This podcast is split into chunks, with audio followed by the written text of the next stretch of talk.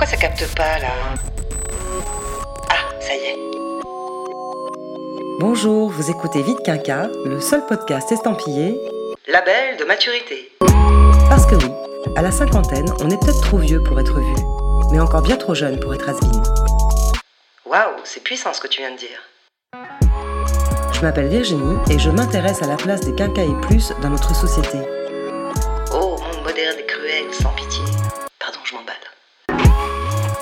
Milliards de questions qui se posent à mi-parcours. Aïe, aïe, aïe, ça va faire mal. Vite Quinca est un podcast dédié à tous ceux qui mordent à pleines dents dans leur deuxième vie. Cet épisode s'intitule Mais pourquoi on kiffe le vintage?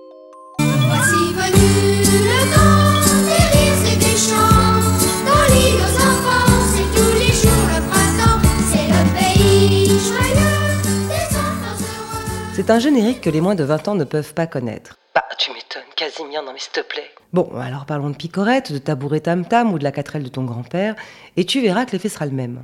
À leur seule évocation, chacun se plonge dans une époque chargée d'histoire, bien sûr, mais qui fait naître en chacun de nous toute une palette d'émotions.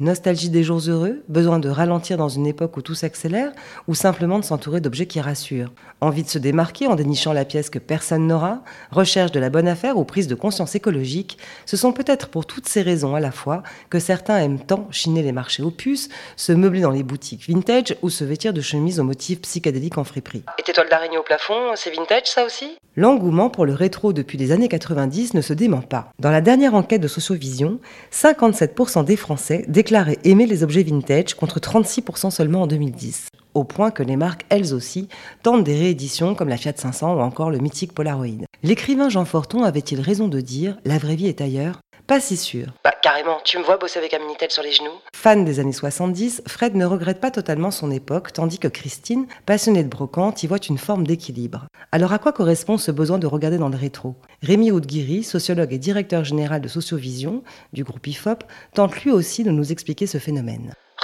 J'aurais dû garder mes pif gadgets. Ça, ça- ça vaut combien un pif aujourd'hui?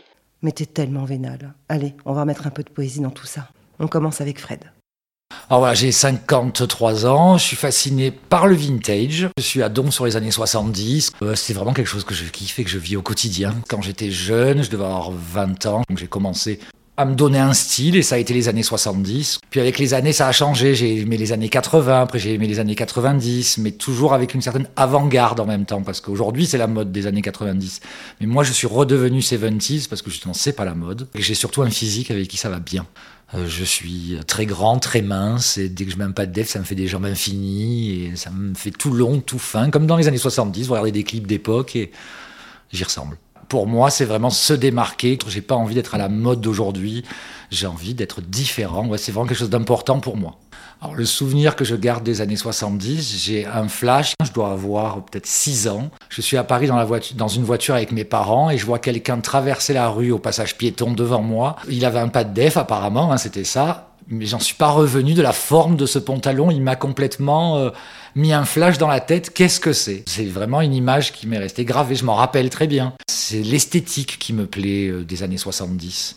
J'arrive pas à comprendre pourquoi, comme si j'avais été euh, complètement pris par euh, Casimir. Quand je prends une fringue ou un objet années 70, je vibre vraiment. Il y a quelque chose qui se passe. Je le veux, il me le faut. Ça va me rendre heureux de le, de- de le voir, de le mettre. C'est vraiment un créateur d'émotions. Oui, complètement. Alors quand je revois des images des années 70, je suis complètement émerveillé. Ouais, ça me fait un effet intense, quoi. C'est comme si j'y étais, quoi. J'ai eu le sentiment longtemps d'être né dans la mauvaise époque, mais en même temps, j'aime quand même ce qu'on vit aujourd'hui, la technologie, tout ça, j'ai pas envie de m'en passer. Mais quand même, j'aurais aimé vivre les années 70, mais quand je regarde les émissions, quand même, ils ont vraiment pas l'air heureux, les gens, à cette époque-là. Ils ont pas l'air euh, pompé up, quoi. Je pense qu'ils étaient encore coincés dans les dictats des années 60, qui avaient l'air quand même bien sévères. Je suis très content d'être euh, en 2023. quoi. Ce qui est bien, c'est c'est quand même de vivre rétro, mais avec tous les avantages qu'on a aujourd'hui, qui sont quand même fabuleux, même si la vie elle est dure. On n'en veut plus du vieil ordinateur des années 80, on veut le dernier iPhone qui claque. Pour moi, de, consommer du vintage, déjà par exemple pour mes vêtements, tout est made in France, les trois quarts. Il y a beaucoup aussi Italie, mais c'est de la qualité. Les cotons sont solides. J'ai beau laver, relaver, ça ne bronche pas, ça ne bouge pas. Et pour les objets, c'est aussi assez identique. J'ai beaucoup d'objets en plastique. L'époque avant le choc pétrolier, tous les plastiques étaient super. Aujourd'hui, tout est cheap, je trouve, dans les boutiques, dans la grande distribution. Alors pour qu'un objet des années 70 retienne mon attention, il y a ce côté tout arrondi des années 70 qui faisait des volutes. Il faut de la rondeur, de la douceur et une certaine couleur. Donc dès que c'est orange, je vibre et que c'est en plastique ou en fibre de verre, là je suis complètement fou. Si je génère pas de l'émotion à l'instant T, je l'achète pas, je le prends pas et ça m'intéresse pas. Je fais un peu toutes les fripes qui vont m'entourer à Marseille et puis si je pars dans une autre ville, je fais toutes les fripes qu'il y a partout, je fais tous les Emmaüs, je fais tous les marchés au plus, c'est quand même là que je trouve le plus de choses. Et c'est quelque chose qui me prend tous les week-ends et même des fois en semaine, si j'ai cinq minutes et que je peux passer dans une frite, je passe voir pour m'acheter un nouveau machin. C'est une drogue complètement, quoi. C'est ça que même qui me détend. Il faut que je chine. Ça me procure un plaisir dingue et j'oublie tout pendant cet instant-là. Alors c'est vrai que j'achète souvent pas cher, mais je peux aussi claquer une thune monstre pour un objet qui me rend complètement fou, même si je l'ai pas vu, que j'ai juste vu sur Internet. Il y a des fois où j'ai mis une grosse somme, des 1000, plus de 1000. Quoi. Mais sinon, quand je vais au marché au plus, j'essaye plutôt de trouver des, vêtements ou des objets à 1 euro, 2 euros, 3 euros.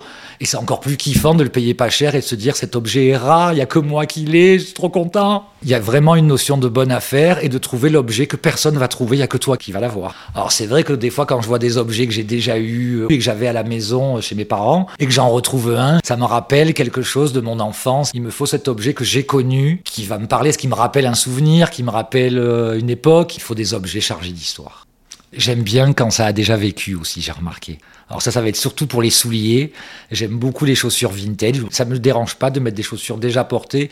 Pour les vêtements, c'est pareil, ça me gêne pas. Ça me gêne pas quand il y a un trou, une tache, du moment que le col il va être pelle à tarte incroyable, que le motif va être immonde comme celui de ma grand-tante quand j'étais jeune. Ah bah, je kiffe. Pour moi, la réédition 70, c'est mort. Ça m'est arrivé d'acheter quand même un jean, il n'était pas trop mal dans une boutique, mais euh, c'était pas non plus. Euh... Non, je préfère vraiment mettre de l'authentique d'époque. Dis donc, il est pas resté un peu beau le gars là? Disons qu'il est passionné, comme les Christine d'ailleurs. On l'écoute.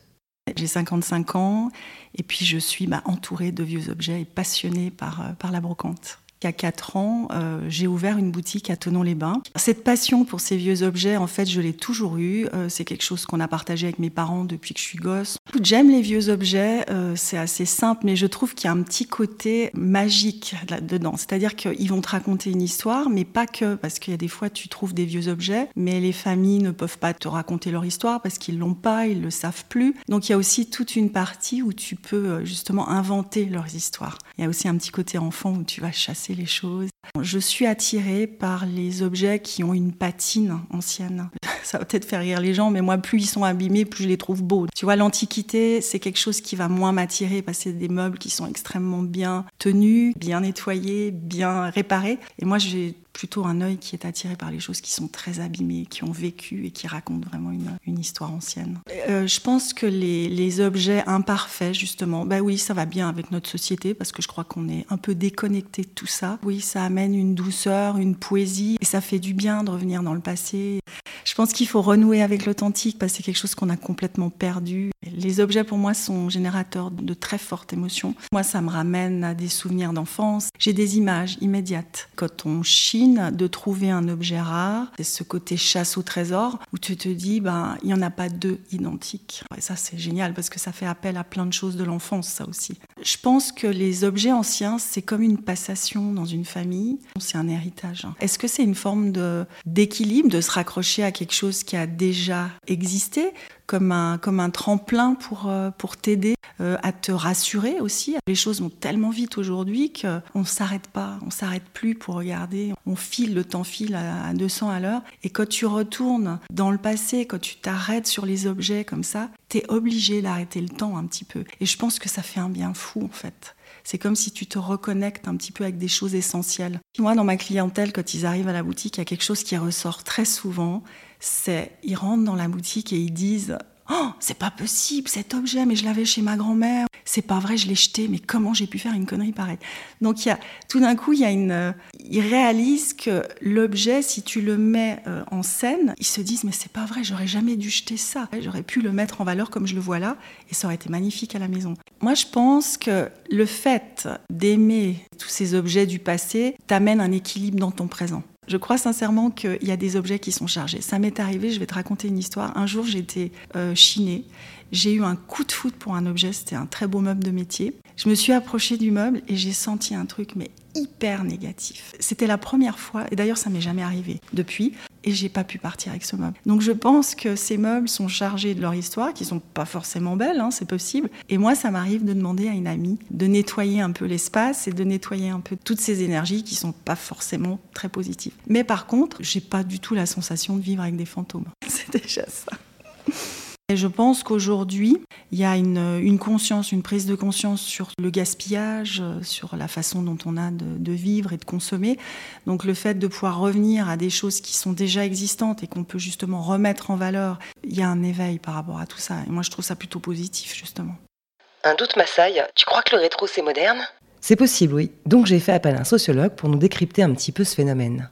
Bonjour Rémi Haudeguiri, vous êtes sociologue et directeur général de Sociovision du groupe IFOP, euh, dont la mission consiste principalement à décrypter les évolutions de la société, des consommateurs et à anticiper les tendances porteuses. Alors peut-être allez-vous pouvoir nous éclairer sur cette folie du vintage qui sévit un peu dans tous les domaines. Euh, pour quelles raisons avons-nous besoin de ce retour au passé selon vous? Alors je pense que ça vient d'un phénomène qui s'accentue d'année euh, en année, c'est le fait que l'avenir est de plus en plus obscur, de plus en plus anxiogène. De plus en plus de, gens dans notre société ont, ont, besoin de regarder vers le passé parce que ça les, ça les rassure. Ils y trouvent des réponses, des points de repère qu'ils ne trouvent pas ou qui ne trouvent plus euh, quand ils essayent de se projeter à l'avenir. Donc en fait, ce que nous dit cette vague du vintage, c'est que nos sociétés ont un véritable problème avec l'avenir. On n'arrive plus à se projeter. Il suffit de se rappeler ce qu'a été l'entrée dans le 21e siècle. Euh, si on se situe euh, à la fin des années 90, par exemple, à cette époque-là, on se projetait assez facilement dans le 21e siècle. Et, et aujourd'hui, plus on avance, si vous voulez, dans le 21e siècle, plus on est rattrapé par un certain nombre de, de, de, problèmes. Je pense au réchauffement climatique, au progrès fulgurant de l'intelligence artificielle qui commence à menacer de plus en plus de métiers. Bien sûr, je pense au retour dans le, en géopolitique de régimes autoritaires. Je pense aussi à la vague populiste. Ce que je veux dire, c'est qu'il y a 20 ans, il y avait un espoir qui se dessinait à l'horizon. Aujourd'hui, on a l'impression que les lumières s'éteignent les unes après les autres. C'est foutu.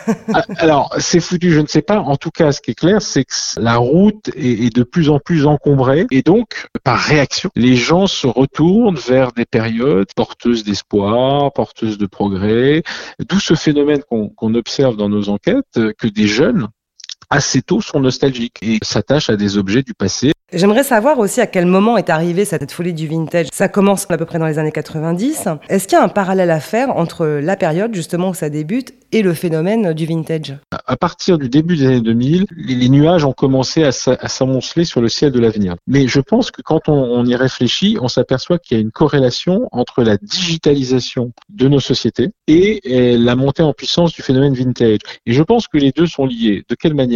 On oublie de que on, on, vit depuis 20 ans une mutation euh, absolument euh, stupéfiante de, de, nos comportements. Je veux dire, aujourd'hui, de plus en plus de comportements se font en ligne. Il y a une dématérialisation de nos comportements qui, qui, fait que beaucoup de choses disparaissent du monde physique. Je pense que ça entraîne un sentiment de nostalgie par rapport à une époque où, bah, justement, les lieux physiques, les objets physiques, le matériel, avait, le concret, avait beaucoup plus d'importance qu'aujourd'hui. Et donc, dans un monde de plus en plus digital, on rêve de retrouver, moi, ce que j'appelle des talismans pour conjurer l'avenir. Et je pense que le vintage a ce pouvoir en quelque sorte presque magique, en tout cas qui, donne un, surcroît de vie, de concret, dans des existences qui sont de plus en plus livrées à l'océan numérique. Au virtuel, ouais. C'est-à-dire que de revenir au vinyle plutôt que d'aller sur une plateforme musicale ou éditer une photo avec un Polaroid, finalement, euh, plutôt que de les faire défiler sur son smartphone, ça permet vraiment de s'ancrer dans le réel, de sentir exister euh, concrètement. Exactement, je pense que c'est ça. Le sentiment d'exister, je le résumerai comme ça. Alors, quand on parle de vintage, on ne parle pas vraiment de meubles Louis XVI, hein, mais plutôt d'un retour aux années 20, je dirais jusqu'aux années 80, voire 90. Pourquoi ces périodes précisément? Euh, Si on prend par exemple les années 60 ou 70, on est en pleine Trente Glorieuse. Euh, ça, c'est vraiment un moyen de se rappeler les jours heureux. Je veux dire, ça correspond à ça Oui, je pense. Quand on fait l'exercice, on l'a fait dans le passé, euh, demandant aux gens s'ils pouvaient revenir dans, dans le passé, quelle est la période qu'ils choisiraient. C'est vrai que les années 60, 70, 80 étaient plébiscitées par la majorité et surtout d'ailleurs par ceux qui ne les avaient pas connus. D'un point de vue économique, c'était des périodes de croissance. D'un point de vue scientifique, c'était des périodes où il y avait euh, nombreux progrès, mais des progrès qui projetaient justement dans l'avenir. Vous aviez vraiment le sentiment de participer d'un- d'une société qui allait de l'avance. Aujourd'hui, on a l'impression que chaque progrès se paye d'une dégradation quelque part. Et puis on s'aperçoit que tous ces progrès maintenant, ils nous emmènent vers, vers la destruction de la planète. Vous êtes en train de dire que l'époque est tellement décevante euh, qu'on a besoin de réconfort ailleurs, c'est ça? Bah, j'essaie de décrypter le phénomène. Moi, je dis pas que c'est vrai ou pas vrai, si vous voulez. Mais, dans les- mais vous avez bien vu que les- le mot de dystopie, euh, qui n'existait pas il y a 20 ans, aujourd'hui, il est, il est dans le langage commun. On consomme de, euh, du scénario catastrophe pour, euh, pour éviter de, de, de le vivre soi-même. Je, vous restitue, si vous voulez, ce que je vois dans mes enquêtes. Et, vous avez raison, moi, j'étais un peu trop pessimiste. Ça engendre deux phénomènes. Le phénomène du présentisme, c'est-à-dire je profite du présent parce que je ne sais pas de quoi demain sera fait. Un hédonisme un peu compulsif. Et ça produit aussi de la nostalgie et du retour vers le passé. Et donc le vintage, c'est- la réaction à ça. Et c'est évidemment une sorte de reconstitution mythologique parce que tout ça est, enfin, les Trente Glorieuses n'étaient pas aussi glorieuses que ça en réalité. On s'imagine finalement que cette période-là était plus heureuse que la période actuelle. Donc il y a une petite tendance quand même à magnifier en fait une époque révolue. Ah oui, tout à fait. On vit dans, dans, dans le mythe en fait. Hein. Mais c'est des mythes qui nous, qui nous aident à traverser le temps. Ce sont un peu des béquilles en réalité. Repensez à 2022, euh, l'inflation qui revient, ça faisait 30 ans qu'on la connaissait pas, la guerre en Europe, euh, euh, les pénuries euh, qui s'annoncent. Quand vous êtes confronté à ça aujourd'hui dans la classe moyenne, ça tangue un peu. Vous avez tendance à vous dire que finalement vos parents ont ont vécu des périodes qui étaient à la fois un peu plus stables, un peu plus heureuses. Moi, je trouve que la vraie différence, c'est qu'on on est peut-être matériellement, pour une majorité d'entre nous, en meilleures conditions matérielles que nos grands-parents, mais psychologiquement, il y a quelque chose qui a changé. C'est-à-dire que nos grands-parents étaient peut-être plus pauvres en moyenne, mais ils avaient des projections plus positives. Il y avait de l'espoir. Il y avait de l'espoir et ils allaient progresser. Et si eux ne progressaient pas, leurs enfants allaient progresser. Et aujourd'hui, cette espèce de mécanisme un peu évident qui serait, voilà, on progresse, on progresse, on progresse, il est un peu enrayé. Peut-être qu'effectivement, il y a quelque chose de, rassurant à s'entourer d'objets immuables.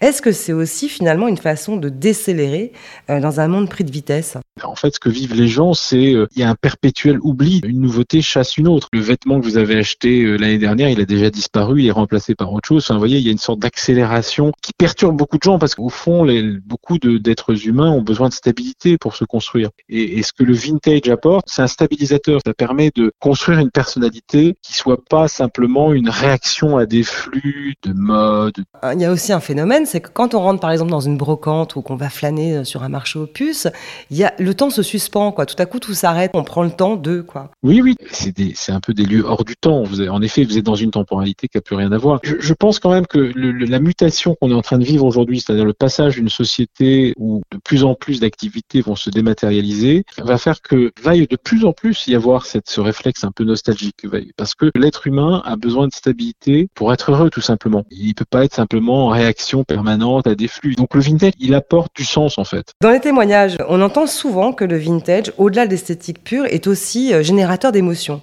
Est-ce que ça aussi, ça peut expliquer en partie son succès? Oui, c'est ce côté concret. C'est quelque chose qui est chargé de, de temps, justement. Ça conserve un petit peu un certain esprit. Et donc, ça donne des émotions que ne peuvent pas donner des choses qui seraient, alors, soit purement digitales, soit des choses très neuves. Il y a, il y a aussi derrière ce, ce phénomène du vintage une, une recherche d'affect. C'est très sensoriel. Euh, Les jeunes dénichent en friperie la perle rare, tandis que leurs aînés bah, achètent des meubles en formica, euh, les meubles en formica de leur enfance.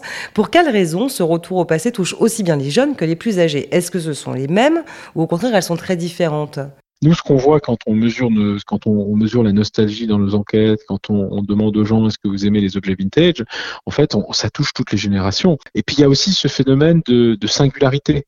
Je pense que dans le vintage, il y a une révolte contre le, la consommation de masse. Le formatage. Voilà, le formatage, exactement. Il y a cette recherche de singularité, c'est-à-dire qu'on veut chercher quelque chose qui n'appartient qu'à moi, que j'ai choisi, qui va dire quelque chose de qui je suis. Donc c'est un acte assez individualiste. Hein. Le, vintage est aussi une nouvelle expression d'individualisme. hein. Je pense qu'on reste dans des sociétés très individualistes. Mm. Et d'image aussi, donc forcément une façon d'affirmer euh, d'affirmer son identité. Exactement. C'est une recherche de soi-même en fait à travers le le passé, ça, ça, ça, ça nous renvoie à ce que je disais tout à l'heure, c'est que le- le- l'avenir ne nous parle plus et le présent non plus. Ça veut dire qu'on est en fait en panne, en panne et de présent et d'avenir. Ça fait froid dans le dos. Moi, je me demandais en fait si euh, parmi les motivations chez les jeunes, il n'y avait pas aussi une préoccupation peut-être plus écolo. Et puis peut-être chez les aînés, peut-être un peu plus l'effet Madeleine de Proust d'une époque en fait qu'ils ont connue. Vous pensez qu'il peut y avoir un lien? Alors les, les plus âgés, c'est de la nostalgie à l'état pur, et, et chez les plus jeunes, effectivement, la sensibilité écologique euh, apparaît, mais elle n'est pas dominante. Nous, ce qu'on voit, c'est que dans le succès, notamment de, vêtements d'occasion, de la fripe, etc. Bon, il y a l'aspect économique quand même, une recherche de singularité. Et effectivement, la toile de fond écologique fait que ça, ça justifie, mais c'est mais c'est l'ensemble qui fait sens. Alors vous dites le vintage c'est moins cher, Euh, pas toujours. Hein. Parfois on rentre dans des boutiques vintage, on trouve par exemple euh, des vieux bidons d'huile qui valent vraiment une fortune. Il y a aussi quand même tout un marché derrière euh, Alors. assez important. Hein. Oui, oui, tout à fait. Mais là, ça- on va dire que c'est plutôt une cible plus fortunée. Donc en général plus âgée. Euh, c'est tout le luxe vintage aussi. Hein. C'est c'est un une des grosses tendances des dernières années. hein. Euh, Il y, a, il y a quelque chose que je n'ai pas mentionné qui me paraît très important. C'est le fait qu'il y a aussi le sentiment que, euh, comme tout, tout s'accélère, on a le, le conscience que beaucoup de choses qu'on voit là aujourd'hui, demain ne seront plus là. Ça crée un sentiment parfois d'urgence à se dire, mais tiens, euh, il faut, il faut conserver certains signes du passé. En même temps, ça va un petit peu à l'encontre justement de toutes ces marques qui rééditent, qui font du neuf avec du vieux, quoi. Ça marche, ça? Oui, oui, ça, marche auprès d'une certaine clientèle parce que c'est une ré- réécriture. Le, phénomène vintage a pris une telle importance aujourd'hui dans notre société qu'il y en a pour en quelque sorte tous les goûts, toutes les bourses. Il y aurait une typologie à faire en fait. Mais en tout cas, c'est une énorme tendance. Moi, je la vois pas du tout euh, s'arrêter. C'est une tendance de fond. Mais la grosse tendance de fond nous en dit long sur le changement qu'on est en train de vivre. C'est-à-dire que désormais, on est entré, je pense, durablement dans des sociétés où euh, on aura du mal à se projeter dans l'avenir. En allant plus loin, euh, les vieux objets ne sont évidemment pas parfaits, ils sont parfois abîmés, usés, patinés. Justement, dans une société où tout pousse au lissage et à la perfection, est-ce qu'il faut y voir aussi euh, un moyen de renouer avec l'imperfection, une sorte de droit à l'erreur qui permettrait finalement de renouer aussi un peu avec euh, notre humanité? C'est surtout l'idée que le monde présent n'est pas parfait, tel qu'il se dessine devant nous, c'est-à-dire où les, les intelligences artificielles auront de plus en plus d'impact, voire de pouvoir, feront mieux que beaucoup d'êtres humains. Il va y avoir en réaction à ça euh, l'envie d'aller chercher euh, des artisans, des choses qui sont pas nécessairement euh, parfaites en effet, parce que ça sera une sorte de résistance à cette montée en puissance de la perfection euh, technologique. Le vintage, c'est aussi une façon de dire ce monde qu'on nous a vendu comme bâti sur la performance et qui ira de performance en performance, ce monde est vain. Il y a derrière le vintage une réaction contre ça. Ce qui me frappe quand même dans le vintage, c'est quand même une dimension consumériste. Les gens consomment du passé. Je pense qu'on n'échappe pas à ce qu'on est aujourd'hui, c'est-à-dire beaucoup des consommateurs. On reste acheteur. On reste acheteur, oui. Ça aussi, c'est intéressant. Finalement, les gens achètent, continuent d'acheter beaucoup de choses, simplement. Peut-être qu'ils se donnent bonne conscience en se disant qu'ils achètent des choses d'occasion ou des choses du passé. Mais à la fin des fins, on reste les héritiers de la société de consommation. Pour finir, la tendance du vintage, elle va s'arrêter ou on finira tous par rouler en deux chevaux? 57% des Français aujourd'hui nous disent j'aime les objets vintage. Je suis sûr que dans euh, dans 5 ans, ce chiffre sera aux alentours de 65, euh, 70. Enfin, il va continuer à monter parce que nous sommes entrés dans un cycle durable où pour l'instant, on, a du mal à voir quelle est la prochaine étape. On est dans un moment de transition. D'ailleurs, le mot transition, il n'a jamais été autant employé qu'aujourd'hui. On parle de transition numérique, de transition démographique, de transition écologique. Et la transition, ça dure pas 2-3 ans, ça dure plusieurs décennies. Donc pense qu'on est installé durablement dans la, dans la vague vintage. Mhm. Je vous remercie Rémi Oudguiri d'avoir euh, pris le temps de répondre à mes questions, euh, en espérant euh, qu'on ne sapera pas le moral de tout le monde. Et on va dire que tout ça n'est qu'une affaire de continuité. Je vous remercie beaucoup, au revoir et à bientôt. Merci beaucoup. À bientôt. Bon alors je sais pas toi mais moi je suis plombée. Hein. Je vais me coucher. Tu me réveilles dans deux décennies. Faut vraiment que tu apprennes à relativiser. hein. Et voilà, c'est déjà fini. Vous venez d'écouter Vite Quinca. T'es sûr qu'ils sont encore là? Alors surtout, n'hésitez pas à vous abonner, à me laisser un petit commentaire Ouais, et surtout un max d'étoiles. pour m'aider à poursuivre cette aventure. Vous pouvez aussi me retrouver sur Instagram et m'écrire en MP si vous avez envie d'aborder par exemple certains sujets ou pourquoi pas y participer. Merci encore à tous ceux qui ont accepté de témoigner dans cet épisode. On se retrouve très vite pour aborder un nouveau sujet. C'est tout? Euh, Tu dis pas quoi? Bah euh, non, je veux pas spoiler non plus. hein. Allez, ciao